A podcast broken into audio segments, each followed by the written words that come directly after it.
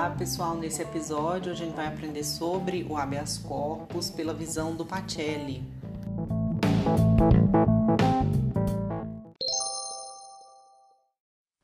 Considerações gerais. Não iremos fazer aqui uma exposição da evolução histórica do habeas corpus, nem mesmo a uma resenha chegaremos. Interessa-nos mais, mais de perto o exame da aplicabilidade atual do habeas corpus, no que diz respeito às hipóteses de cabimento, à definição de sua missão constitucional, à competência para o seu julgamento e as consequências jurídicas das decisões nele proferidas. Passemos, pois, dos antecedentes mais remotos do Instituto, iniciando na Inglaterra com a Magna Carta de 1215, imposta a João Sem Terra, depois pela Petition of Rights e o Habeas Corpus Act, nos séculos 17 e 18. A sua configuração atual como instrumento constitucional da tutela do, de tutela do direito de ir e vir ou a, da liberdade individual, artigo 5 inciso 68 da Constituição. Deixemos, porém, registradas as contribuições intelectuais e jurídicas de Rui Barbosa e do ministro Pedro Lessa acerca da natureza e da extensão da aplicabilidade do habeas corpus na proteção contra as violações a direitos individuais no início do século XX. No Brasil, o habeas corpus passou do Código de Processo Criminal do Império, Império 1832 à Constituição Republicana de 1891 e assim em diante, até desaguar no nosso ainda vigente Código de Processo Penal de 1941. A Constituição de 88 igualmente o consagrou, incluindo no rol de garantias individuais do artigo 5 não há mais, nos dias atuais, discussão relevante sobre o papel desempenhado pelo habeas corpus no processo penal brasileiro. Cuida-se de instrumento destinado a proteger a liberdade de locomoção, isto é, o direito de ir e vir. Embora inserido no Código de Processo Penal entre os recursos, entre os recursos, trata-se de verdadeira ação autônoma cuja tramitação pode ocorrer antes mesmo do início da ação penal propriamente dita, a condenatória. E o simples fato de se tratar de ação e não de recurso já nos permite uma conclusão de extrema relevância. O habeas corpus pode ser impetrado tanto antes quanto depois do trânsito em julgado da decisão restritiva de direito, e mais, pode ser usado como substitutivo do recurso cabível ou mesmo ser impetrado cumulativamente a ele.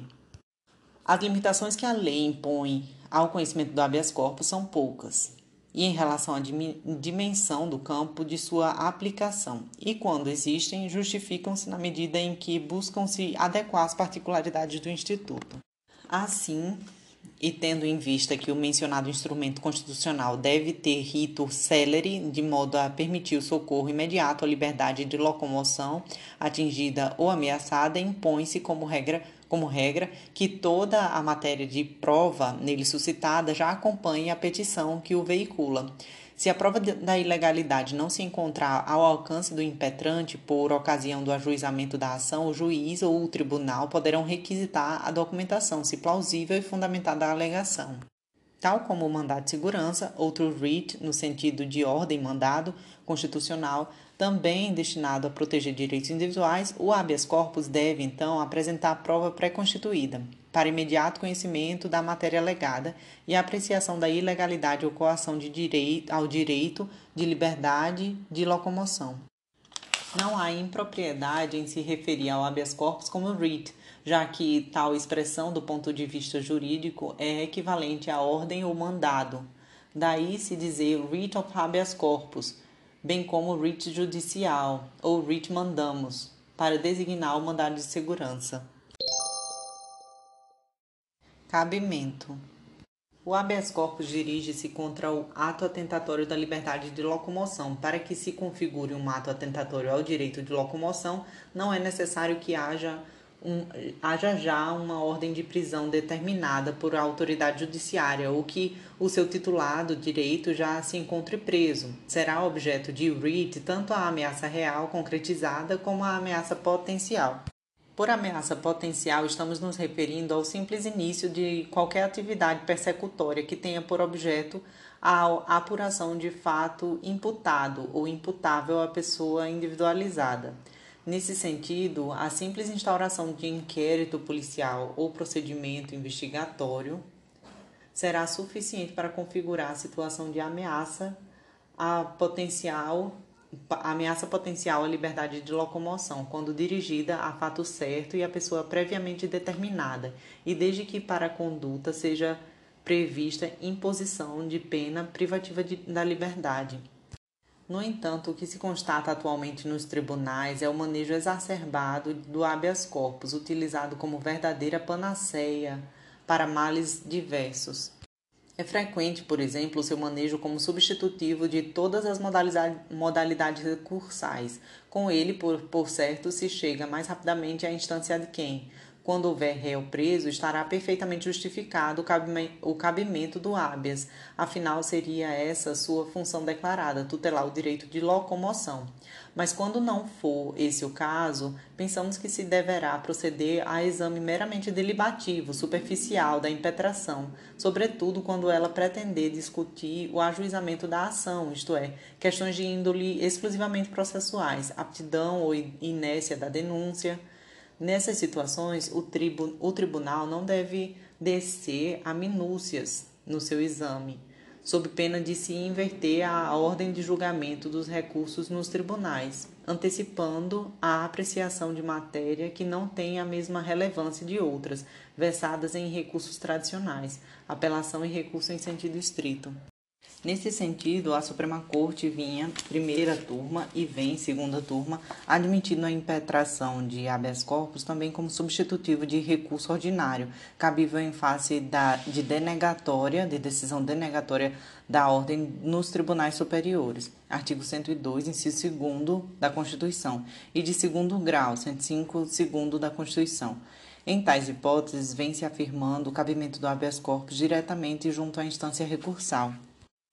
No entanto, a primeira turma alterou o aludido entendimento, seguido pelas quinta e sexta turmas do Superior Tribunal de Justiça, turmas que formam a terceira seção daquele sodalício responsável pela matéria penal e processo penal processual penal, conforme visto no item 16, consignando não mais caber nas respectivas cortes o habeas corpus em substituição ao recurso ordinário que deveria ser interposto contra a decisão denegatória da ordem nos tribunais superiores. Consulte-se o STF no habeas corpus 109.956. No mesmo sentido, o STF no habeas corpus 107.229. Deve-se assinalar que, embora pareça ser esta, como regra, a atual compreensão na, da turma, as exceções de cada situação específica poderão justificar o conhecimento da impetração direta, conforme se depreende do habeas corpus 113.462 de Minas Gerais, que faz expressa ressalva admitindo a impetração de habeas corpus substitutivo nos casos de flagrante ilegalidade, abuso de poder ou teratologia de se ver a respeito da ressalva que estas mesmas hipóteses são aventadas como permissivo a superação da súmula 691 do STF, fazendo menção às hipóteses STF habeas corpus 112.972, primeira turma. No âmbito do STJ, a respeito do não cabimento de habeas corpus substitutivo, vídeo habeas corpus 220.972 do Rio de Janeiro o Supremo Tribunal Federal também teve a oportunidade de rejeitar o cabimento de habeas corpus exatamente pelo fato de, de inexistência de possibilidade nem eventual de aplicação de pena privativa de liberdade, o artigo 51 do Código Penal. Vê habeas corpus 79.474, informativo STF 207. É o que ocorre também nos juizados especiais criminais, vedada também ali a conversão da pena de multa em privativa da liberdade. Tem origem precisamente nesse entendimento as seguintes súmulas de jurisprudência do Supremo Tribunal Federal. Súmula 693, não cabe habeas corpus contra decisão condenatória à pena de multa ou relativa a processo em curso por infração penal, aqui a pena pecuniária seja a única combinada. Súmula 694. Não cabe habeas corpus contra a imposição da pena de exclusão de militar ou de perda de patente ou de função pública. Súmula 695. Não cabe habeas corpus quando já extinta a pena privativa de liberdade. Não obstante, recente julgado desse tribunal foi diretamente na contramão dessa, dessa exposição, julgando cabível o RIT quando se discutia somente a decisão do, de afastamento do cargo público do impetrante, ausente qualquer ameaça à sua liberdade, habeas corpus 121.089. As consequências jurídicas resultantes do conhecimento da ameaça ou, a, ou coação potencial e também da ameaça real concreta são relevantíssimas. Conhecido e provido habeas corpus, dependendo da matéria examinada e decidida, poderá ocorrer o trancamento, ou seja, o encerramento de procedimento inquérito ou processo ação penal. É o que acontecerá quando, por exemplo, o habeas corpus fundasse em atipicidade manifesta do fato ou da presença de qualquer causa extintiva da punibilidade, como, por exemplo, a prescrição. Nesse caso, o curso do inquérito ou da ação penal será definitivamente interrompido, encerrando-se desde logo um e outro. Note-se que, a partir da Lei 11.719, a decisão do tribunal que concedeu habeas corpus fundado em atipicidade e ou em extinção da punibilidade, quando já em curso a ação penal, será de absolvição sumária, nos termos do artigo 397. Se o hábia for impetrado para o fim de, do, de trancamento de inquérito, não. Determinar-se-á apenas o arquivamento dele, do inquérito é que nesse caso não se pode falar em absolvição se ainda for inexistente a acusação da denúncia. Eis então uma questão de alto grau de complexidade. Poderia o habeas corpus cumprir o papel da ação de revisão criminal, ou, ou seja, enfrentando a coisa julgada? Em primeiro lugar, responde-se afirmativamente à questão, no que toca especificamente ao fato de o habeas corpus poder rescindir a coisa julgada. Basta ver o disposto no artigo 648, inciso 3 e 6, nos quais se contempla o citado writ para combater condenações proferidas por juiz absolutamente incompetente ou veiculadas em processo absolutamente nulo. Então, a coisa julgada em si não seria o problema. Cabe habeas corpus contra a sentença transitada em julgado, que se encontra, encontra de nulidade absoluta, por incompetência de juízo, ainda que a sentença já tenha transitado em julgado, tendo em vista tratar-se de matéria de ordem pública. Possuindo o habeas corpus e a revisão criminal a natureza de ação, nada impede a aplicação do princípio da fungibilidade. Ordem concedida. Habeas corpus 13.207 de São Paulo. Por isso, a Suprema Corte teve a oportunidade de decidir que, mesmo já transitada em julgado, nada impede o reconhecimento da prescrição punitiva pela via do habeas corpus, consoante se observa do agravo de instrumento 544.607.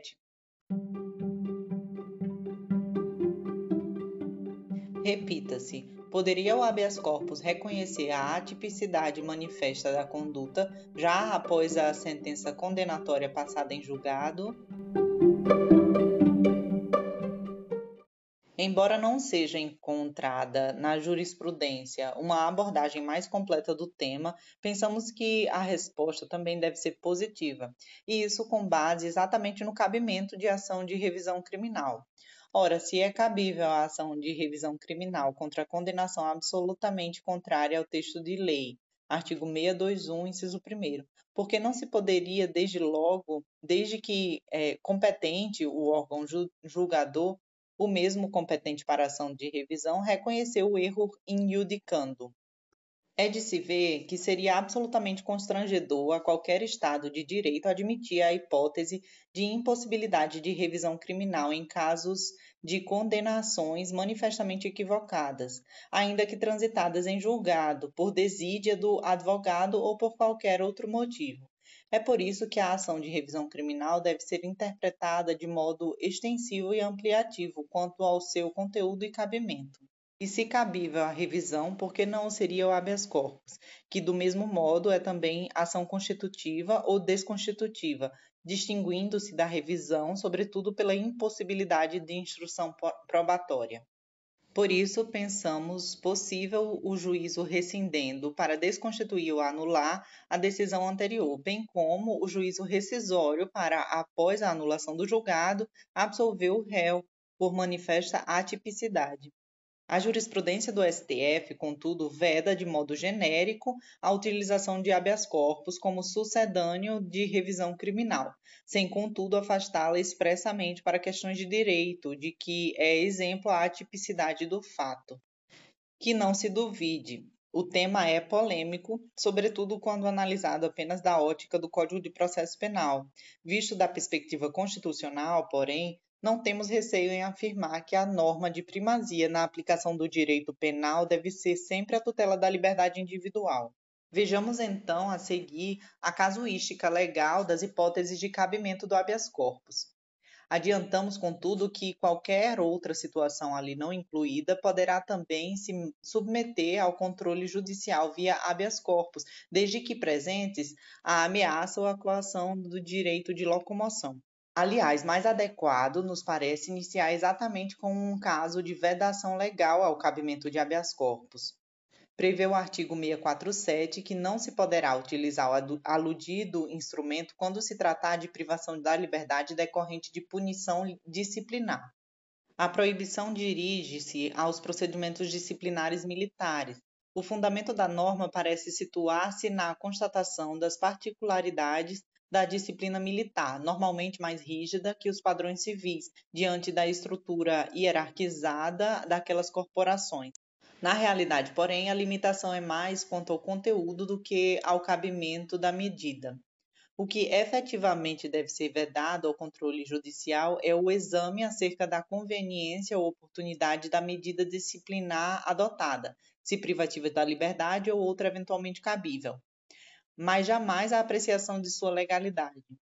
Esta poderá ser objeto de controle até mesmo por meio da impetração de mandado de segurança junto à jurisdição competente, a depender de, da origem da autoridade responsável pela ordem, Justiça Federal, se decorrente da administração militar federal, a Justiça Estadual, quando da administração militar estadual. E assim nos parece porque mesmo as autoridades militares não deixam de ser agentes administrativos, ao, me, ao menos no, no sentido de atividade de serviço público, sujeitando-se também elas aos rigores do princípio da legalidade, sobretudo quando em risco a privação de, da liberdade de locomoção.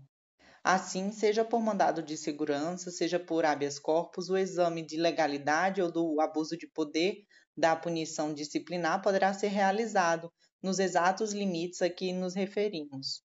É de se ver no ponto que a norma constitucional assecuratória do direito ao habeas corpus não faz qualquer referência à natureza da medida restritiva da liberdade. Artigo 5 68. O habeas corpus também é cabível para modificar a decisão de internação de menor e adolescente por aplicação de medida socioeducativa prevista no Estatuto da Criança e do Adolescente, habeas corpus 85.503. Por fim, dada a amplitude do rico instrumental constitucional de tutela da liberdade individual entre os quais emerge soberanamente o habeas corpus, é ele cabível também para discutir aspectos atinentes à exclusão de criminalidade, atipicidade, licitude e ausência de culpabilidade, e da pena, prescrição, mesmo tratando-se de processo suspenso, suspenso por força do artigo 89 da Lei 9099. Também não se diga que o fato de se encontrar suspenso o processo impediria a adoção de quaisquer providências nesse sentido. Isso não sucede exatamente em razão da amplitude do cabimento do habeas corpus, tendo em vista a possibilidade, ainda que remota durante o cumprimento do SUSI, de violação ao direito de locomoção. Daí se poderá pretender também o cabimento de habeas corpus contra a imposição de qualquer das medidas cautelares do artigo 319 e, e 320, com redação dada pela Lei 12.403. Seria cabível, já que não se trataria de prisão? Em princípio, pensamos que não. Por primeiro, porque será cabível o recurso em sentido estrito, com fundamento no artigo 581, inciso 5 Em segundo, e em segundo lugar, porque o risco à liberdade de locomoção, à prisão, além de ser apenas imediato, dependerá unicamente do descumprimento da cautelar imposta, ou seja, dependerá de ato do acusado e não de ato do Estado. Uma exceção há de ser apontada. Trata-se da imposição do recolhimento domiciliar, em face do qual há mesmo privação da liberdade de locomoção, ainda que em período específico, noturno, e em determinados dias, dias de folga, consoante os termos do artigo 319, 319, inciso 5 Aí pensamos ser cabível a impetração do habeas corpus, de se ver também relevante discussão acerca da possibilidade de impetração do REIT contra decisão monocrática em tribunais de segunda instância e em tribunais superiores, indeferindo pleito liminar em habeas corpus. Como se sabe, o STF, na tentativa de coibir o uso exacerbado do REIT nessas circunstâncias e evitar a supressão de instância, editou a súmula 691 no ano de 2003, nos seguintes termos: não compete ao STF conhecer de habeas corpus impetrado contra a decisão do relator, que em habeas corpus requerido a Tribunal Superior indefere a liminar. Posteriormente, referido entendimento foi ali mitigado por ocasião do julgamento do habeas corpus 84.865 do São Paulo, no qual se afirmou que a citada súmula 691 não poderia ser aplicada quando verificável de plano a manifesta ilegalidade na decisão indeferitória de liminar. Súmula 691 do STF, pedido, pedido trazido à apreciação do plenário, tendo em consideração a existência da súmula 691 do STF liminar indeferida pelo relator no STJ, a súmula 691, que não admite habeas corpus impetrado contra a decisão do relator que, em habeas corpus requerido ao Tribunal, a Tribunal Superior, indefere liminar, admite, entretanto, abrandamento. Diante de flagrante violação à liberdade de locomoção, não pode a Corte Suprema, guardiã maior da Constituição, guardiã maior portanto, dos direitos e garantias constitucionais, quedar-se inerte. Precedente do STF, habeas corpus 85.185. Casuísmo ou evolução? Da resposta a essa indagação dependerá o cancelamento efetivo da súmula, que ainda permanece em plena utilização. Voltemos então às hipóteses legais de cabimento do habeas corpus. Segundo disposto no artigo 648 do Código de Processo Penal, considerar-se-á ilegal a coação. Inciso 1. Quando não houver justa causa. Como vimos, é possível destinar à referida expressão justa causa o mesmo tratamento dispensado às condições da ação, quando por justa causa se entenderá a ausência de suporte probatório mínimo, como também será possível incluí-la entre as questões de mérito da ação penal ou do inquérito policial. Na primeira hipótese, a concessão do RIT determinará o encerramento, trancamento do processo sem solução de mérito, irradiando efeitos típicos de coisa julgada formal. Nesse caso, uma vez reunido material probatório apto a lastrear uma imputação penal, nada obstará a nova investida persecutória. Na segunda hipótese, quando o fato em apuração, se ainda na fase de inquérito, ou o fato já imputado na ação penal se revelar manifestamente atípico, o juiz ou o tribunal concederá a, a ordem para trancar o inquérito ou a ação. Tal decisão, na prática, ostentará efeito de coisa julgada material. Em ambos os casos, a jurisprudência de nossos tribunais tem admitido o habeas corpus à conta de ausência de justa causa. Por fim, pensamos que esse fundamento, o da ausência de justa causa, quando manifestamente atípico o fato imputado, presta-se a justificar o ajuizamento do habeas corpus até mesmo contra a sentença condenatória passada em julgado, cumprindo em tal situação o papel de verdadeira ação de revisão criminal, particularmente por dispensar a produção de, de provas. Aliás, reportamos-nos as razões lançadas sobre o tema anteriormente. Segunda hipótese de cabimento é quando alguém estiver preso por mais tempo do que determinar a lei. A questão relativa à prisão já foi já examinada no capítulo 11. Importa aqui relembrar que o habeas corpus fundado no referido dispositivo diz respeito ao excesso de prazo na prisão. Como vimos, a jurisprudência construiu uma rica casuística em tema de prazo de prisão, quando ausente previsão legal, como aliás é a regra do direito brasileiro. Do ponto de vista de uma fixação expressa de prazo de prisão, registraríamos a Lei 7.960, que cuida da prisão temporária, pelo prazo máximo de cinco dias ou 30 dias, se é hediondo o crime, podendo ambos ser prorrogados. Também a Lei 12.850 prevê o prazo máximo de 120 dias encerramento da instrução quando estiver preso ou acusado, prorrogáveis por igual prazo ou igual período, desde que seja se possa justificar a medida por decisão fundamentada, seja pela complexidade da causa, seja em razão de atos procrastinatórios atribuíveis ao réu. Artigo 22, parágrafo único. Além desses, o Código de Processo Penal se refere ao prazo máximo para o encerramento das investigações do inquérito criminal quando preso ou acusado, em flagrante ou preventivamente. Artigo 10. A jurisprudência cuidou também de fixar prazos máximos para o encerramento da instrução criminal no procedimento comum ordinário, pelo somatório nos, dos diversos prazos constantes dos procedimentos cabíveis para cada infração penal. Como regra, seria ele de 86 dias na Justiça Estadual ou 106 dias na Justiça Federal, se houver prorrogação de inquérito, podendo, porém, variar de acordo com o procedimento e com a possibilidade de existência de prisão temporária anterior à preventiva. Prevalece, todavia, na jurisprudência que a contagem dos aludidos prazos deve ser feita de modo global e não separadamente, permitindo-se a compensação do tempo destinado aos atos futuros, para efeito de se admitir o prolongamento da prisão nas fases iniciais da instrução criminal. A nosso aviso, somente em casos excepcionalíssimos é que seria admissível uma contagem global dos prazos legais de persecução penal. A regra deve ser a observância estrita de cada prazo, já que em tema de restrição de direitos, a interpretação da lei deve ser sempre restritiva. Terceira hipótese, quando quem ordenar a coação não tiver a competência para fazê-lo.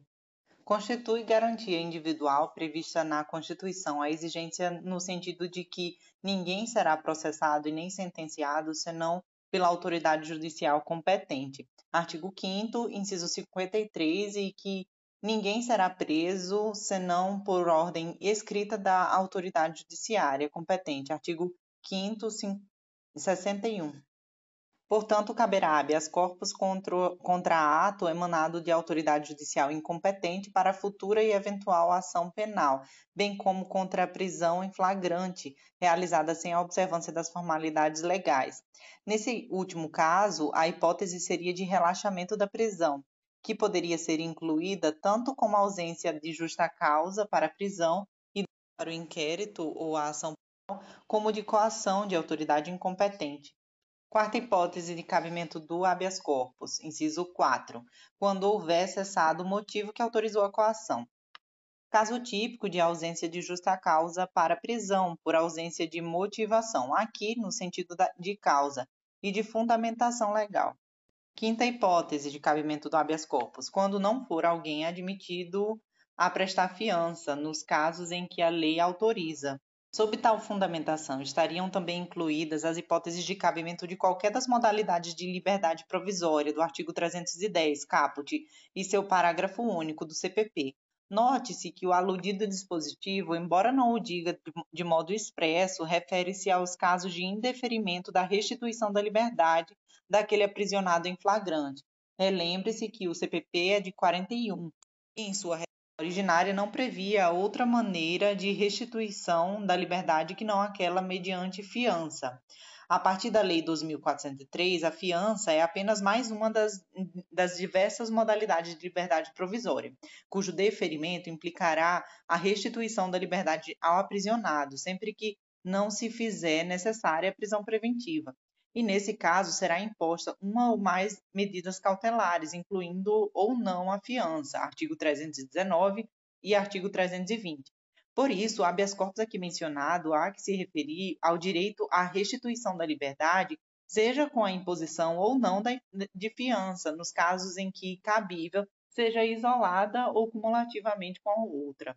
O direito, portanto, é à liberdade e não há não imposição de qualquer outra medida cautelar. No caso de imposição de alguma das cautelares junto à aplicação da liberdade provisória, deverá o tribunal fixar as condições de sua execução. Se se tratar de recusa da autoridade policial ao arbitramento de fiança, o juiz poderá fazê-lo por meio de simples petição, dispensando a impetração do habeas, artigo 335 do Código de Processo Penal, para o juiz, com redação dada pela Lei 2493. Sexta hipótese, quando o processo for manifestamente nulo. O campo da fundamentação do REACH aqui analisado é o mais amplo possível, sobretudo porque, em tema de nulidade, o princípio da causalidade poderá determinar a anulação do processo desde a sua origem, terminando por atingir a prisão nele decretada. Exemplo típico deste último caso seria o vício decorrente de incompetência absoluta ou relativa do juízo. Quando se tratar, porém, de vício que não atinja o ato judicial prisional, nem o prosseguimento do processo após a sua sanação, como ocorre em algumas hipóteses de nulidade relativa, poderá não ser cabível à ordem. Em regra, as nulidades atinentes aos requisitos de validade do processo, os chamados pressupostos ou requisitos, como preferimos, processuais, de validade, bem como qualquer vício relativo às condições da ação, terão como consequência a nulidade absoluta do processo, a produzir efeitos também na prisão então realizada. Nesse caso, também se poderia alinhar a hipótese de ausência de justa causa, do que resultaria, é claro, em processo manifestamente nulo. Como, porém, já existe dispositivo expresso em relação à ausência de justa causa, preferimos tratar da nulidade aqui referida como se de outra hipótese se cuidasse. Em conclusão, acrescentaríamos que a expressão processo manifestamente nulo não se refere unicamente as nulidades absolutas, mas até as relativas, dependendo da hipótese concreta de atingimento ou não do ato determinante da prisão. Sétima hipótese. Quando extinta a punibilidade. Já se disse em doutrina que todas as hipóteses de cabimento do habeas corpus poderiam ser resumidas em uma única, a ausência de justa causa a afirmação não deixa de ser verdadeira, se por justa causa se puder entender qualquer razão, causa, motivo, fato ou circunstância, ausentes ou presentes, que estejam a impedir a continuidade do inquérito policial ou da ação penal. Mais que isso, que estejam a permitir o julgamento antecipado da causa, ora com solução do mérito, ora sem ela. Não deixa também de ser cômoda tal solução, na medida em que dispensaria maiores considerações sobre cada modalidade de fundamentação do habeas corpus. Entretanto, do ponto de vista de um compromisso mínimo com as exigências de qualquer ciência, não há como acolher a sugestão. As causas de extinção da punibilidade, por exemplo, e diferentemente das demais, configuram situações em que a pretensão estatal punitiva é afastada abstrata e previamente, por razões de política criminal positivadas em lei, determinados fatos e ou circunstâncias determinam a perda de interesse na persecução penal, ora em atenção à inconveniência da intervenção estatal, ora em razão de possível ineficácia da medida. E como as causas extintivas de, da punibilidade implicam o afastamento da pretensão punitiva, daí dizer-se que se cuida de solução do mérito, o habeas corpus permite a sua apreciação desde logo, sobretudo por se tratar de questão unicamente de direito, a dispensar qualquer exame de, exame de prova. Em consequência, sendo provido o REIT, estará trancada a ação penal ou o procedimento investigatório em curso. Competência. Tal como ocorre no mandado de segurança, também o habeas corpus dirige-se à proteção de direito individual, enquanto aquele se presta a tutelar um sem número de ataques aos direitos subjetivos em geral, este tem destino certo, a tutela da liberdade de locomoção. No entanto, em ambos os casos, o que se fará presente é a ilegalidade e o abuso de, do direito, normalmente por parte de agentes do poder público. A fixação da competência para o julgamento do habeas corpus atenderá, então, à qualidade da função exercida pela autoridade, primeiro da perspectiva de eventual prerrogativa de foro desta para crimes comuns, ratione matéria, depois em razão da hierarquia jurisdicional dos juízos envolvidos. Iniciemos com a primeira instância. Competência dos juízes federais, estaduais, eleitorais, etc. Normalmente, os atos de coação à liberdade de locomoção são praticados por autoridades, autoridade policial, por meio da prisão em flagrante ou por meio da instauração de inquérito policial. Presentes que estejam as razões e os fundamentos anteriormente já declinados, caberá aos juízes de primeira instância o processo e julgamento do habeas corpus impetrado contra tais atos. Em princípio, e em razão de ter o inquérito policial tramitação judicial, para controle de prazos da persecução penal, a competência caberia ao juiz da jurisdição em que se desenvolvesse a apontada tramitação. Assim, se em curso investigação ou prisão determinada pela Polícia Estadual, a competência para habeas corpus seria do juiz de direito. Entretanto, como não cabe à autoridade policial a definição ou a afirmação da competência jurisdicional, caberá ao juiz federal o conhecimento do RIT quando se tratar de infração penal caracterizada como crime federal, mesmo tratando-se de investigação realizada pela Polícia Judiciária Estadual. Eventualmente, até poderá ocorrer conflito de jurisdição entre o juiz de direito e o juiz federal, mas o que deve ficar assentado é que a competência do habeas corpus não deve ser definida em função da autoridade policial envolvida, e sim em função da competência de jurisdição. Desse modo, quanto à competência, caberá ao juiz eleitoral se de crime eleitoral se cuidar, ao juiz federal se crime, se crime federal e ao juiz estadual se o crime for estadual. A competência será ainda dos juízes de primeira instância quando a coação, prisão ou procedimento administrativo investigatório for realizada por qualquer autoridade, Receita Federal, Estadual, Banco Central, etc., que não tenha foro privativo em razão da função. Se tratar de foro a competência será do órgão da jurisdição privativa, tendo em vista que a coação à liberdade individual, supostamente praticada, poderá gerar consequências penais ao seu autor. Nesse sentido, é o artigo 109, inciso 7 da, da Constituição, a dizer que caberá ao juiz federal o julgamento do habeas corpus quando o constrangimento provier de autoridade cujos atos não estejam diretamente sujeitos a outra jurisdição. O mesmo se aplicará aos demais juízes.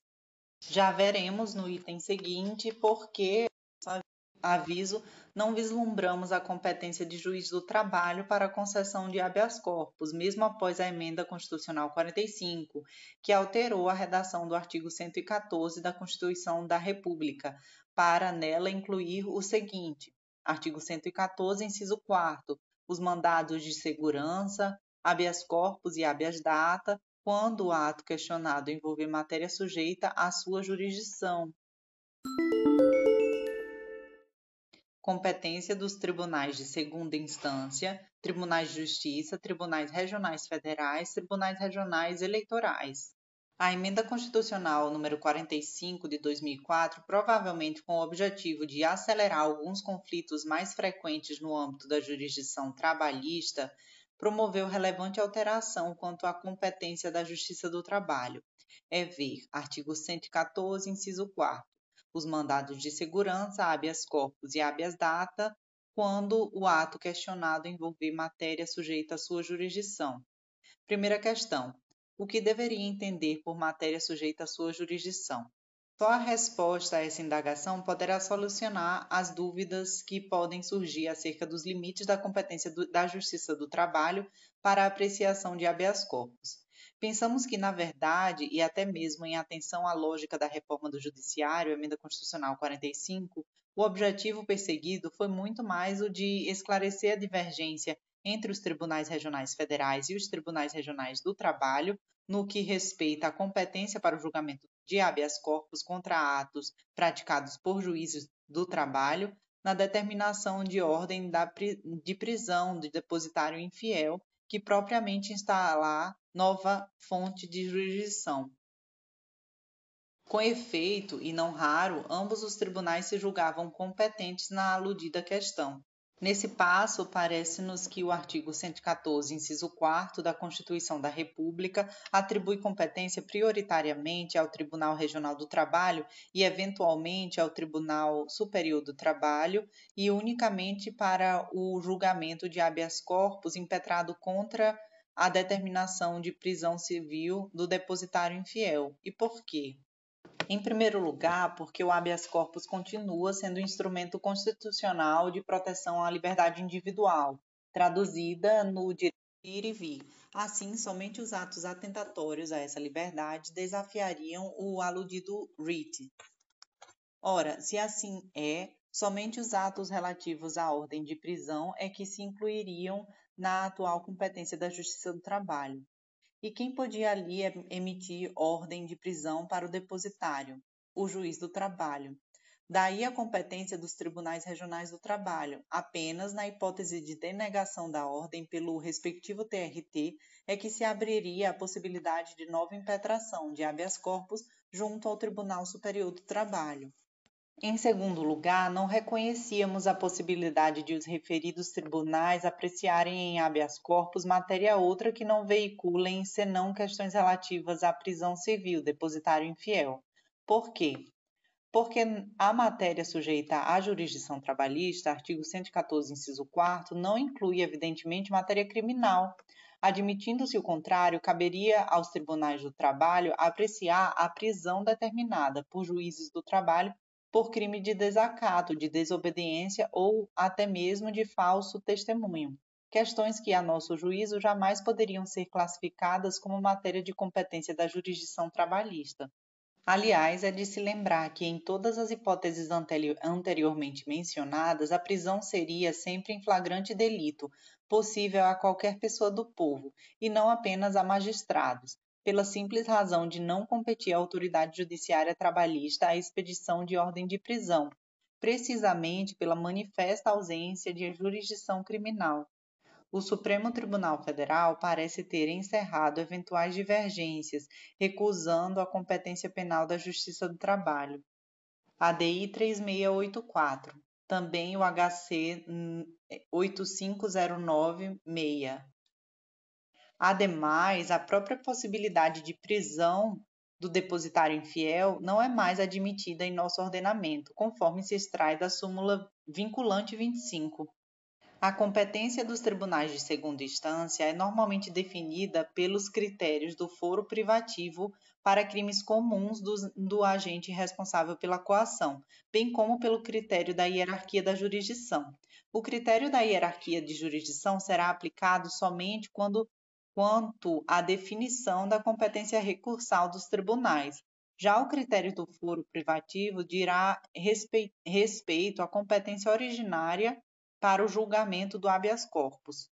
Exemplo de aplicação do primeiro critério seria, por exemplo, quando a ilegalidade ou a coação partisse de órgão do Ministério Público, promotor de justiça, procurador da República, etc. Nesse caso, como as citadas autoridades têm foro privativo na segunda instância, caberia ao respectivo tribunal o julgamento do habeas corpus impetrado contra atos por eles praticados ao Tribunal Regional Federal o ato levado a cabo por procuradores da República, instauração de procedimentos administrativos, investigatórios, intimação coercitiva para comparecimento pessoal, etc. Aos tribunais de justiça, o julgamento de habeas corpus contra os mesmos atos praticados por promotores e procuradores de justiça estadual, e assim em relação às demais autoridades, Vê no ponto TRF da primeira região, habeas corpus 2008 0100 011 7760. No âmbito federal, caberia aos tribunais regionais federais o julgamento do habeas corpus impetrado contra atos, recebimento da denúncia ou queixa, decretação de prisão, etc., praticados por juízes federais, juízes do trabalho, membros do Ministério Público da União, sujeitos à sua jurisdição. Quanto aos prefeitos e deputados estaduais, caberia ao Tribunal de Justiça o julgamento do habeas corpus, quando se tratar de crime estadual. Se a hipótese for de crime federal ou eleitoral, a competência será do Tribunal Federal ou do Tribunal Regional Eleitoral, respectivamente. A competência aqui examinada, determinada pelo foro privativo, diz respeito à competência originária, ou seja, para o conhecimento direto da matéria. Para uma mais completa compreensão da fixação da competência para o habeas corpus em razão do foro privativo, remetemos o leitor ao tópico em que se estudou o referido tema. De se ver ainda que, segundo a atual orientação da Suprema Corte, caberá aos tribunais de justiça dos estados e aos tribunais regionais federais o julgamento de habeas corpus impetrado contra decisões das turmas recursais dos respectivos juizados especiais. O atual entendimento, que contraria frontalmente o disposto na súmula 690 daquela casa, decorre decisão, de decisão do plenário do Supremo Tribunal Federal por ocasião do julgamento do habeas corpus 86834 de São Paulo. Se o aludido entendimento padece de maior substância jurídica, de outro lado, pode prestar-se à agilização do julgamento do habeas corpus. Contudo, há que se objetar. Ao que parece, a questão submetida aos juizados tramitará em três instâncias ordinárias: os juizados, as turmas recursais e os tribunais de segunda instância não há previsão de recurso legal das decisões das turmas recursais, o que estaria a indicar a ausência de hierarquia jurisdicional entre estas e os tribunais de segundo grau. Competência do STJ. A competência do STJ é fixada também em razão do foro privativo para o julgamento de crimes comuns quando será originária, e em razão da hierarquia de jurisdição, hipótese em que será meramente recursal. Nos termos do artigo 105, primeiro C, compete ao STJ julgar originariamente os habeas corpus quando o coator ou paciente for qualquer das pessoas que ali tenham foro privativo para o julgamento dos crimes comuns, ou quando o coator for, for tribunal sujeito à sua jurisdição, ministro do, de Estado ou comandante da Marinha, do Exército ou da Aeronáutica, ressalvada a competência da Justiça Eleitoral. A ressalva quanto à competência da Justiça Eleitoral é, no mínimo, problemática. Vamos supor que o paciente, vítima da coação ou ameaça de coação, seja um governador. Referida autoridade tem foro privativo no STJ, até mesmo em relação aos crimes eleitorais, como já examinado. Ora, como admitir a competência do Tribunal Superior Eleitoral para julgar habeas corpus quando a coação, recebimento da denúncia, por exemplo, partir do Superior Tribunal de Justiça, se o TSE não tem hierarquia jurisdicional sobre o STJ? Ou de outro modo, se a competência para julgar e condenar o governador no crime eleitoral é do STJ em instância originária e privativa, como admitir que o TSE possa conceder habeas corpus à citada autoridade? A contradição é patente e manifesta. Outra indagação: se compete ao STF o julgamento nos crimes comuns dos ministros, do comandante da Marinha, da Aeronáutica e do Exército, por que razão caberia ao STJ a competência para julgar habeas corpus contra atos por eles praticados, se tais atos podem configurar em tese infração penal? Ora, aqui haveria de prevalecer o critério da prerrogativa de função, como aliás encontra-se previsto também no artigo 102, inciso 1d da Constituição. Não vemos, pois, como excepcionar as autoridades mencionadas no citado artigo 105, inciso 1 c, cujo foro privativo está incluído entre, entre os daquelas autoridades arroladas no artigo 102, 1d, em que se fixa a competência da Suprema Corte para o julgamento de habeas corpus originário contra tais agentes e servidores do poder público. No plano recursal, cabe recurso ordinário ao STJ em relação aos habeas corpus decididos em única ou última instância pelos tribunais regionais e pelos tribunais dos estados, quando denegatória a decisão. Artigo 105, segundo A. A jurisprudência, contudo, admite, como já vimos, que o interessado se utilize do habeas corpus diretamente, isto é, originariamente no STJ, como substitutivo do recurso ordinário, para fins de celeridade da tutela à liberdade de locomoção ameaçada. Competência do STF. Valem aqui as observações feitas em relação à competência originária e recursal do STJ. A competência originária da Suprema Corte vem prevista no artigo 102, primeiro D da Constituição, quando o paciente for qualquer das pessoas que tenham ali o seu foro privativo para o julgamento dos crimes comuns, e no artigo 102, primeiro I, quando o coator for Tribunal Superior, TSE, STJ, STM, ou quando o coator, o paciente, for autoridade ou funcionário cujos atos estejam sujeitos diretamente à jurisdição do STF ou se trate de crime sujeito à mesma jurisdição em uma única instância. Como se vê, cuida-se ali da aplicação do critério do foro privativo da autoridade coatora e paciente da coação. É de se notar que não se afirmará a competência do STF quando se tratar de habeas corpus impetrado contra a decisão de ministro do STJ, que defere ou indefere pedido de liminar, tendo em vista que, em tal situação, estaria sendo subtraída a competência do STJ para apreciação da matéria, então decidida por órgão singular. Nesse sentido, STF habeas corpus 82.637.7. E mais que, mais que isso, não compete ao STF conhecer de habeas corpus impetrado contra a decisão do relator que, em habeas corpus requerido a, a Tribunal Superior, indefere a liminar, súmula 691 do STF.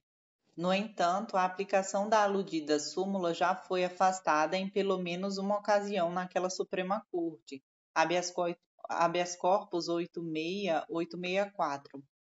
Reitere-se ainda mais uma vez que a primeira turma da Igreja Suprema Corte alterou sua jurisprudência sobre o cabimento de habeas corpus em substituição ao recurso, recurso ordinário previsto no artigo 102, inciso 2 contra a decisão denegatória da ordem de HC no Superior Tribunal de Justiça. De Decidiu-se no HC 109.956 STF que não seria cabível a impetração, sobretudo em razão da sobrecarga de processos naquele tribunal o mesmo se diga, conforme já visto, a respeito do entendimento das turmas que formam a terceira sessão da, do STJ. De outro lado, e fora destes casos, nada impede que a Suprema Corte, embora não conhecendo de habeas corpus, defira de ofício a ordem quando manifesta a ilegalidade, habeas corpus 86864. Ao Supremo caberá, então, o controle de ato praticado pelo Superior Tribunal de Justiça também pela via do habeas corpus. Não caberá, entretanto, habeas corpus para o STF contra ato praticado por alguma de suas turmas, exceto quando se tratar de crime sujeito à jurisdição do STF, em uma única instância. Artigo 102, primeiro I, conforme já decidiu aquela Corte, no habeas corpus 8238 do Distrito Federal. O Supremo Tribunal Federal já entendeu ser o competente para a apreciação de habeas corpus impetrado contra a turma recursal dos juizados especiais criminais, tendo em vista ser ele o único tribunal com hierarquia jurisdicional sobre, sobre tais turmas, segundo as disposições constitucionais alusivas ao manejo do recurso extraordinário, artigo 102, terceiro. No entanto, atualmente a jurisprudência é outra, contrariando inclusive o disposto na súmula 690 daquela casa, que assim fica sem efeito. A mudança veio de decisão do plenário do STF por ocasião do julgamento do HC 86834 de São Paulo. Competência nos juizados especiais criminais. As turmas recursais dos juizados especiais constituem a última instância daquela jurisdição. Não há qualquer previsão quanto à competência para o conhecimento de habeas corpus quando a coação se originar das citadas turmas. Em razão disso, ou seja, da ausência de regra expressa nesse sentido, o Supremo Tribunal Federal consolidou sua jurisprudência, súmula 690, no sentido de que competiria àquela corte o julgamento do habeas corpus impetrado contra, o, contra ato coator ou ilegalidade praticada pelas turmas recursais. E como já, já o afirmamos, isso ocorreria em razão de ser unicamente aquela corte o órgão da Justiça Nacional com poderes de revisão da, das decisões ali proferidas. É que o artigo 102, inciso 3 da Constituição, admite a interposição de recurso extraordinário contra decisões proferidas em única ou última instância, pouco importante tratar-se ou não de decisão de tribunal, Assim, somente o Supremo Tribunal Federal estaria em posição hierarquicamente superior às turmas recursais dos juizados, a ele cabendo, portanto, o julgamento do habeas corpus contra a coação que ali tivesse origem. No entanto, e já que o assentamos linhas antes, o plenário da Suprema Corte, por ocasião do julgamento do habeas corpus 86834, alterou a sua antiga jurisprudência para atribuir a competência para a apreciação de habeas corpus contra decisões das turmas recursais aos tribunais de justiça dos estados, recusando, portanto, a aplicabilidade à citada súmula 690, que então perde eficácia. Do ponto de vista prático, a solução pode se revelar muito útil em razão das dificuldades de acesso à Suprema Corte, sobretudo nos juízos de cidades do interior. Entretanto, a atual orientação cria uma espécie diferente de, de ação de habeas corpus, que passa a ser manejado na inexistência de qualquer recurso entre uma instância, turmas recursais, e outra, tribunais de justiça. Aliás, se existisse algum recurso, a celeridade procedimental dos juizados restaria inevitavelmente comprometida, já que nessa hipótese estaria sendo instituído um terceiro grau de jurisdição ordinária. Do mesmo modo, então, não será cabível a impetração quando se tratar de decisão monocrática proferida por juiz de turma recursal, também porque ainda seria cabível recurso para o colegiado. Habeas corpus 83.112 do informativo do STF 324. Legitimação e procedimento.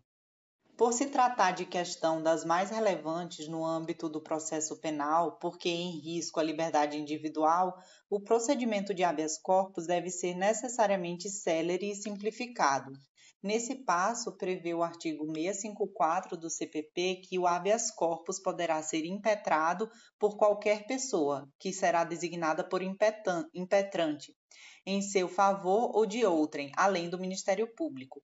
Mais adiante, o parágrafo 2 do mesmo dispositivo estabelece que também os juízes e tribunais poderão expedir, de ofício, ordem de habeas corpus, quando no curso do processo verificarem que alguém sofre ou está na iminência de sofrer coação ilegal. Artigo 654, parágrafo 2. O pedido será apresentado em forma de petição, sem, porém, as exigências normalmente destinadas às peças subscritas por profissional do direito, na qual se exporá fato, o nome da pessoa cuja liberdade é, está ameaçada, bem como da autoridade responsável por esta. Normalmente, a coação é feita por agentes do poder público. A jurisprudência, porém, já aceitou e ainda aceita a impetração de ordem de habeas corpus até mesmo contra particular. A nosso juízo, quando a coação é feita por particular, a solução deve ser mais policial que jurisdicional, tendo em vista que aquele, o particular, particular estaria, na verdade, praticando conduta definida como crime, crimes contra a liberdade individual, artigos 146 a 148 do Código Penal. Seja como for, se possível a ação policial, quanto mais a jurisdicional. Apresentada a petição, o juiz, querendo, poderá ouvir o paciente na linguagem processual do habeas corpus, determinando a sua imediata apresentação, se ele se encontrar preso. Artigo 656. Não há previsão expressa em relação à primeira instância de pedido de informações de, da autoridade coatora, responsável, pois, pela coação, como ocorre no tribunal, nos termos do artigo 662 do CPP. Pensamos que a necessidade de se imprimir um rito o mais célere possível para o aludido writ constitucional esteja vedando a adoção da analogia.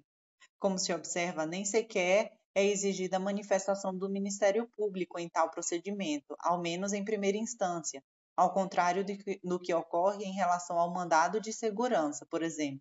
A medida se justificaria tão somente em razão da celeridade anteriormente apontada.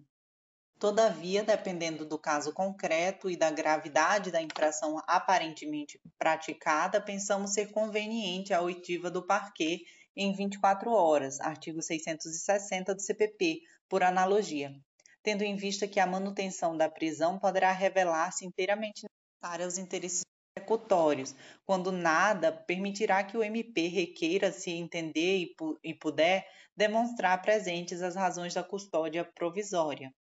Em raciocínio similar, o STJ permitiu recurso em habeas corpus é, 41.527 que o querelante interviesse em habeas corpus oriundo de ação penal privada. É evidente que o Ministério Público não ocupa exatamente a mesma posição que o querelante, uma vez que seu papel de defensor da ordem jurídica o, o dota de imparcialidade, mas a lógica da decisão parece fundamentar essa conclusão.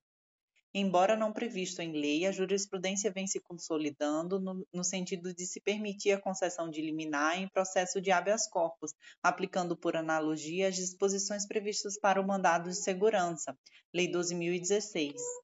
Procedente o pedido e deferida a ordem, o paciente será posto imediatamente em liberdade, comunicando-se o fato à autoridade responsável pela custódia. Artigo 660, parágrafo, parágrafo 5 quando se tratar de pedido preventivo, ou seja, de ameaça de coação futura, encontrando-se o paciente ainda solto, a ordem consistirá na expedição de salvo-conduto, assinado pelo juiz. Artigo 660, parágrafo 4. Nos tribunais, incluindo o Superior Tribunal de Justiça, aplicam-se também as disposições do Código de Processo Penal, por força do artigo 23 da Lei 8038, em relação a este último. Na segunda instância e também nas instâncias superiores, sempre será ouvido o Ministério Público nos termos do Decreto-Lei 552 de 69, que nesse ponto alterou as regras do, Código de Processo Penal. Por fim, recentemente, a segunda turma do STF concedeu de forma inédita habeas corpus coletivo em favor de gestantes e mães presas preventivamente, habeas corpus 143.641 de São Paulo, do ano de 2018. Mesmo diante da inexistência de previsão legal, aquela corte entendeu que era possível se valer de analogia com o artigo 12 da Lei 13.300, a Lei do Mandado de Injunção Coletivo, para determinar os entes legitimados à propositura do RIT na forma coletiva a medida é inusitada, sem dúvida. Toda, toda providência genérica em matéria penal ou processual penal deve ser recebida com reserva, diante da óbvia singularidade que está presente em todo e qualquer fato delituoso, a começar pelos variados graus de culpabilidade, em sentido estrito e no sentido amplo também. Mas também não se pode recusar que o conteúdo da decisão se reveste de caráter eminentemente objetivo, o que confere a ela níveis mais seguros de acerto. No entanto, também aqui se poderá encontrar presente alguma exceção à regra, com o que haveria de se ressalvar a possibilidade de situações excepcionais ou excepcionalíssimas, em que o risco concreto aos deveres de proteção acautelatória esteja a reclamar preferência de, da incidência normativa. Como quer que seja, decidiu-se que estão aptos à impetração o Ministério Público, a Defensoria Pública, o partido político com representação no Congresso Nacional e as organizações sindicais, entidades de classe ou associação legalmente constituída e em funcionamento há pelo menos um ano. Naturalmente, é de se exigir que a coletividade em questão esteja devidamente individualizada e que haja clara pertinência temática entre o ente no polo ativo e o objeto da impetração.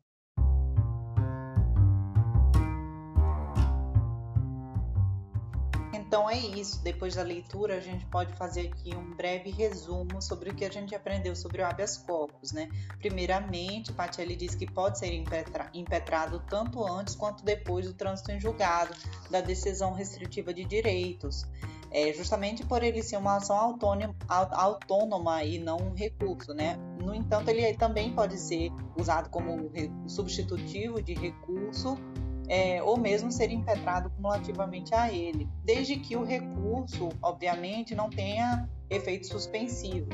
É, para você impetrar o habeas corpus precisa também da prova pré-constituída, né? De, é, sobre o cabimento, Pacelli fala que cabe em qualquer situação de ameaça real concretizada, tanto como essa ameaça real concretizada, como ameaça, ameaça potencial, né? Ou seja, a simples instauração de inquérito policial ou de procedimento investigatório seria suficiente para o cabimento do, do habeas corpus, né? É, obviamente, desde que prevista a imposição de alguma pena privativa de liberdade, né? Sobre as decisões negatórias de habeas corpus é, nos tribunais, Pacelli inicia falando que é, anteriormente a jurisprudência aceitava é, o habeas corpus como substitutivo do recurso ordinário, né, que é cabível nessas situações. E, mas ele diz que a primeira turma do, da Suprema Corte, do STF, terminou alterando essa jurisprudência e hoje dia teria que ser impetrado o recurso ordinário mas ele termina concluindo que é, exceções de cada situação específica podem justificar o conhecimento do habeas corpus, né? Se for algo urgente, é, é uma situação de flagrante ilegalidade, abuso de poder, teratologia, né? Sobre a questão de não ser recurso e por isso caber, é, inclusive, sobre decisões transitadas em julgados, é interessante a gente entender que o que distingue a revisão criminal do habeas corpus é justamente a impossibilidade de instrução probatória, né? a necessidade de no habeas corpus ter uma prova pré-constituída. Em seguida, Pacelli começa pelas hipóteses de não cabimento do habeas corpus e começa com a questão da privação da liberdade decorrente de punição disciplinar, que nesses casos não caberia habeas corpus, mas aí ele faz aquela, aquela ressalva que não cabe habeas corpus, tudo bem, para o, o, a análise do mérito da questão da conveniência da, da medida disciplinar adotada. No entanto, é, caberia sim habeas corpus para a análise da legalidade, né? É interessante a gente perceber que também cabe habeas corpus, inclusive na situação em que o processo esteja suspenso pelo artigo 89 da Lei 9.099, né? Se houver alguma, é, alguma também questão atinente à exclusão da criminalidade e da pena, caberia habeas corpus. Uma segunda é, hipótese de não cabimento do habeas corpus seria é, sobre as medidas cautelares né, dos artigos 319 e 320. Pacelli diz que não cabe o habeas corpus contra essas cautelares, com exceção da imposição do recolhimento domiciliar, porque as cautelares, na verdade, seriam uma violação indireta né, à, à liberdade de ir e vir. E aí Pacelli só mostra a súmula 691, né, que diz do STF, que diz que não compete ao STF conhecer de habeas corpus impetrado contra a decisão de relator que em habeas corpus requerido a Tribunal Superior indefere a liminar. Aí nesse caso, é, depois que a gente leu toda, todo o capítulo, a gente entende que não vai caber habeas corpus para o STF, justamente porque cabe ainda recurso ao plenário né, dessa decisão. Em seguida, ele começa a analisar as hipóteses de cabimento, né? Aí, o inciso primeiro é quando não houver justa causa da prisão, né? E dessa essa, essa justa causa pode decorrer de uma ausência de suporte probatório ou de questões de mérito da ação penal ou do inquérito policial. A segunda hipótese é quando o réu estiver, alguém estiver preso por mais tempo do que é, previsto em lei, e aí ele fala o que seria esse, esse tempo, o tempo a mais que, do que determina a lei, né? E ele fala que a jurisprudência por causa, por causa da ausência da previsão legal sobre esse prazo de prisão, ela construiu justamente um, um prazo de 86 dias para a instrução, o encerramento da instrução criminal na Justiça Estadual e de 106 na Justiça Federal. Essa é a regra geral, né? Mas existem algumas previsões específicas, como a da Lei é, 7.960, que é a lei da prisão temporária, que, que cita um prazo máximo de 5 dias ou de 30 dias se hediondo o crime, né, podendo ambos ser prorrogados. Ainda tem a Lei 2.850, que é a Lei da, da, das Organizações Criminosas, né, que prevê um prazo de 120 dias para o encerramento da instrução quando estiver preso o acusado, ainda prorrogáveis também por igual período. E tem também o, o artigo 10 do Código de Processo Penal, né, que diz que o, é, o, as, as, investigações do inquérito criminal elas precisam ser encerradas em 10 dias, quando o réu estiver preso, né? A terceira hipótese de cabimento é a hipótese de que é, quem ordenar a coação não, quando ela não tiver a competência para fazer, né? A quarta hipótese, essas são simples, por isso não, não, ele não comentou muito, né? É quando houver cessado o motivo que autorizou a coação.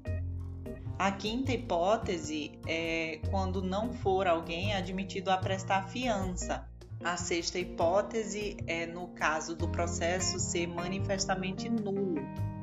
E ele diz que, na verdade, é só quando a nulidade do processo for absoluta, quando for nulidade absoluta. E também, às vezes, em algumas hipóteses de relativa. Quando puder ser sanada, quando for sanável essa nulidade relativa. A sétima hipótese é quando extinta a punibilidade em seguida, Patelli começa a análise da competência para o julgamento do habeas corpus. E é interessante a gente perceber que para a gente encontrar a competência desse julgamento, é só a gente, a gente pensar em dois critérios, né? Que seria o critério de, de hierarquia da função, né? Quando, quando a competência é recursal, quando o habeas corpus estiver sendo usado como recurso, e o critério da, da prerrogativa de foro quando for questão de competência originária, né? Ele inicia falando das, da competência dos juízes, que, que eles, eles irão julgar o habeas corpus impetrado contra atos é, de autoridade policial, né? Quando instaurarem o inquérito, determinarem a prisão em flagrante, e essa a determinação se serão federais, os juízes federais ou estaduais, é em razão do crime, né, da, do, do, da competência de jurisdição, mesmo que a autoridade envolvida seja, é, por exemplo, o crime seja federal e a autoridade policial envolvida esteja sendo o estadual. Ele diz que não vislumbra a competência da Justiça do Trabalho para julgamento do habeas corpus justamente porque ela não tem competência criminal, né? E como, é, como a gente acabou de ver, é, a gente vai, vai escolher a competência, vai achar a competência da, da, para o julgamento do habeas corpus a depender da, da prerrogativa de foro ou hierarquia né, da função, se for é, a competência recursal, né? a Justiça do Trabalho não tem a competência criminal, ela não teria como fazer o julgamento do habeas corpus. Contra decisões das turmas recursais de juizados, cabe o habeas corpus ao Tribunal de Justiça ou tribunais regionais federais, né? Essa é a conclusão atual. Em seguida, ele passa a análise da competência do, do STJ para julgar habeas corpus. É, a primeira possibilidade é sempre que o coator, o paciente, seja uma pessoa com foro privativo no STJ para o julgamento do crime comum, né? Ou quando o coator for tribunal sujeito à, à jurisdição do STJ. Também quando o coator for ministro de Estado ou comandante da Marinha, do Exército ou da Aeronáutica. Aí tem a ressalva da Justiça Eleitoral e Patielli diz o quão problemática é essa ressalva, já que não existiria essa ressalva em relação à competência ao crime comum, né? A competência pelo foro por prerrogativa em relação aos crimes comuns. Da mesma forma, ele diz que é problemática também porque a Constituição prevê que compete ao STF uh, o julgamento dos crimes comuns é, dos ministros do, e dos comandantes né, da Marinha, da Aeronáutica e do Exército. E aí ele adverte que no plano recursal cabe o recurso ordinário ao STJ, né, em relação a habeas corpus decidido em única ou última instância dos, pelos tribunais regionais e pelos tribunais de justiça dos estados, quando denegatória a decisão. Passando para a competência do STF, vai seguir a mesma lógica, né? Vai julgar os habeas corpus quando o paciente for qualquer das pessoas que tenham ali o foro por prerrogativa de, de função, né? Que é o foro privativo com relação aos crimes comuns. E aqui a gente consegue perceber uma diferença para a lógica, uma diferença para a lógica do STJ, né? Lá no STJ é quando o ator ou paciente for é, é uma pessoa com prerrogativa de foro lá no STJ. Aqui é só quando o paciente for uma pessoa com prerrogativa de função no, ST, no STF, né? Sobre as decisões dos tribunais é quando o coator for Tribunal Superior o, o TSE, o STJ, o STM, é, o habeas corpus também será julgado pelo STF, né? E quando o coator ou paciente for autoridade ou funcionário cujos atos estejam sujeitos diretamente à jurisdição do STF, né? Ou se trate de crime sujeito à mesma jurisdição em única instância. Sobre a legitimação e o procedimento, é interessante perceber que como é, não há, é, a legitimação será a mais ampla possível. Então, o procedimento, é, a petição em si tem que ser também a, a mais simples e sem tantos requisitos. A pessoa só precisa colocar mesmo o fato, a, a, o nome da, da autoridade coatora e do paciente. E aí ele, ele destaca que o MP não tem a previsão da manifestação do MP é, mas que ele acredita que em determinados casos pode ser é, pedido pelo juízo, né? No entanto, essa manifestação é prevista na segunda instância. E sobre o habeas corpus coletivo, ele diz que esse foi justamente aceito é, em 2018 no habeas corpus 143 641 de forma inédita, né? Que o STF concedeu em favor das gestantes e mães presas preventivamente. E a Suprema Corte aplicou analogicamente os legislados do mandado de injunção da 3.300 de 2016.